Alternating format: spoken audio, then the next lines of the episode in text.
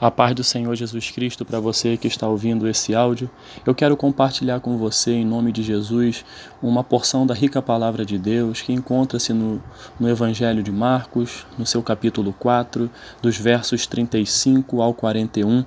Um texto muito conhecido que fala justamente de, de que Jesus acalma uma tempestade. Naquele dia, sendo já tarde, disse-lhe Jesus: Passemos para outra margem. E ele, despedindo a multidão, o levaram assim como estava, no barco, e outros barcos o seguiam.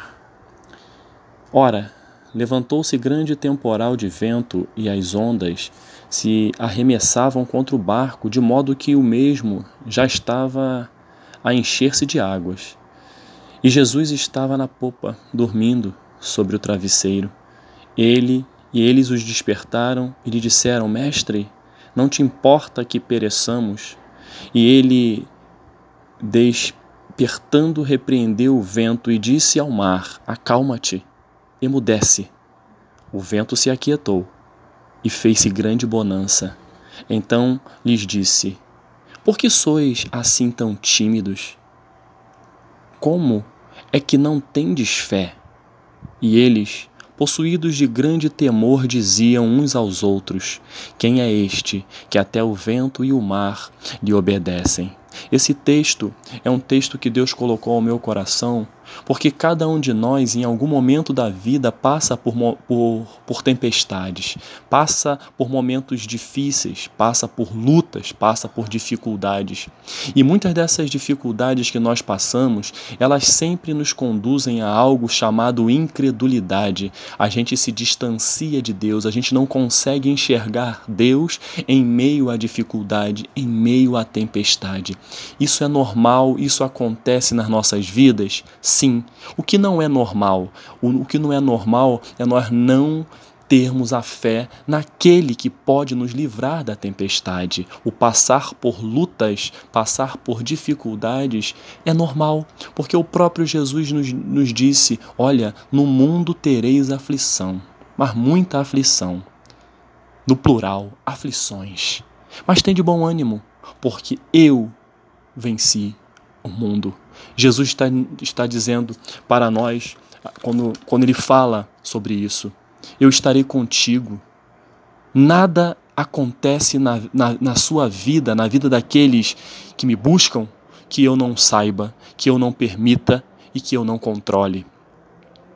Tem de bom ânimo, creia, tenha fé porque eu venci o mundo por você, eu venci a luta por você, eu venci a dificuldade por você, mas isso não significa que você não vai passar por elas, porque no processo da sua vida, no processo das nossas vidas, Deus permite as situações contrárias acontecerem, para que possamos crescer nele, para que possamos depender dele, para que possamos buscar a sua face e entender que a melhor coisa do mundo é quando nós estamos no centro da vontade de Deus para as nossas vidas.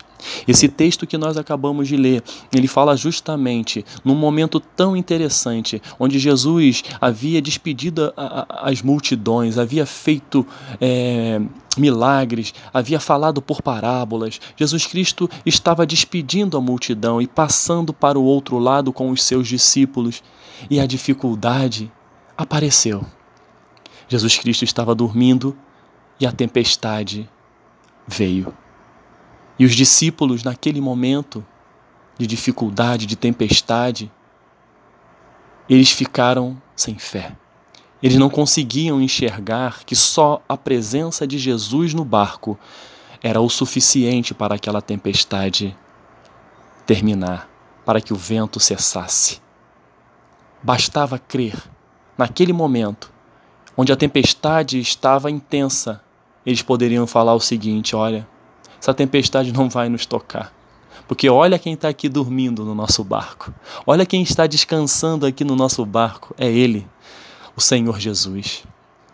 E eles, mesmo assim, eles não enxergaram, não tiveram a percepção de, de ver pela fé que Jesus Cristo era o suficiente para acalmar aquela tempestade. E eu não estou falando num tom de crítica aos discípulos que estavam no barco. Muito pelo contrário, isso serve de ensinamento para todos nós, que às vezes passamos por lutas não tão grandes, ou às vezes lutas muito grandes. E às vezes também esquecemos de enxergar que Jesus está no barco da nossa vida. Mas naquele momento a misericórdia e a graça do Senhor sobre os discípulos foi tão grande que eles tiveram o privilégio de acordar Jesus. Eles acordaram Jesus. Jesus Cristo estava cansado. Eles acordaram. E Jesus Cristo achou essa atitude, eu conjecturo, essa atitude deles denotou uma total falta de fé. Jesus Cristo falou, mas eu estou aqui, e por que, que vocês estão temendo essa tempestade? Então tá bom, tempestade, acalma, vento, para, e vem a bonança. E assim é também na minha vida e na sua vida, caro ouvinte. Se você, se você acreditar, se você crer que Jesus Cristo está no barco da sua vida e buscar a sua presença, não basta somente acreditar, basta querer tê-lo em sua vida. Você pode ter certeza que a tempestade vai aparecer. E quando você clamar, Jesus Cristo vai transformar essa tempestade em bonança. Eu não sei o momento que você está vivendo e você também não sabe o momento que eu estou vivendo. Independente da, da circunstância, da dificuldade, da luta, da provação, uma coisa eu te digo: se você buscar a presença de Deus, se você quiser que Deus faça parte do barco da sua vida, Jesus Cristo entrará no seu barco, entrará na sua vida e fará proezas em sua vida. Vai te livrar das tempestades, vai fazer com que você caminhe junto com Ele, sabendo que, mesmo tendo aflições neste mundo, nós vamos ter bom ânimo porque Jesus está no controle da nossa vida. E se ele permitiu algo difícil na sua vida, ouça isso, caro ouvinte. Se ele permitiu algo difícil, que para o homem é algo que não tem como explicar que você está passando e aguentando, você pode ter certeza que se ele permitiu, é porque ele tem um propósito. Você não está enxergando, de repente, neste momento que você está passando mas se você acreditar que Jesus Cristo está no barco, no momento certo, a bonança virá. Temos que tomar muito cuidado, que nós estamos vivendo um momento muito difícil da nossa história, um momento de apostasia. Apostasia significa esfriamento, onde as pessoas estão cada vez mais distantes de Deus. Apostasia significa esfriamento, consiste na condição de afastamento total e definitivo de Deus. As pessoas estão cada vez mais amantes de si mesmas. E isso tudo faz com que a fé desapareça. Isso tudo faz com que as pessoas não consigam enxergar Jesus no barco. O que nos leva a vivermos uma vida de apostasia é quando nos afastamos da presença de Deus, quando fazemos as escolhas erradas, quando damos ouvidos às vozes contrárias, vozes essas, essas que são contrárias aos desígnios de Deus, quando abraçamos o pecado, quando confiamos, quando não confiamos em Deus que nos dá a vitória sobre as lutas. E os sintomas desta apostasia, desse esfriamento que está em nosso em nosso mundo, nas vidas hoje. As pessoas têm mais prazer nas coisas terrenas do que nas coisas celestiais, nas coisas de Deus. As pessoas têm mais prazer em si do que na família. O abandono da prática da oração. Cada vez mais o povo de Deus tem orado menos. O jejum, a prática do jejum, meditação da palavra, esses são sintomas. O abandono desta, destas práticas caracterizam sintomas fortes de apostasia, de esfriamento. Quando você perde a alegria de estar na casa de Deus, quando você perde a alegria na comunhão com seus irmãos, quando você perde a fé em Cristo, quando você, você se torna insensível, quando a insensibilidade vem ao seu coração diante dos problemas do seu próximo, vem o egoísmo, vem a falta de empatia, a incredulidade, a falta de fé é um dos grandes sintomas da, da apostasia, do esfriamento, a cegueira espiritual. Quando a soberba, a prepotência, a arrogância tomam conta da nossa vida, são sintomas da apostasia. Mas o Senhor Jesus Cristo hoje, ele nos convida a vencermos esta apostasia. E o oposto da apostasia é avivamento. O que o Senhor Jesus quer hoje na minha vida e na sua vida é avivar, avivar a nossa fé, avivar o nosso ânimo, avivar a nossa alegria, avivar a nossa esperança que está nele.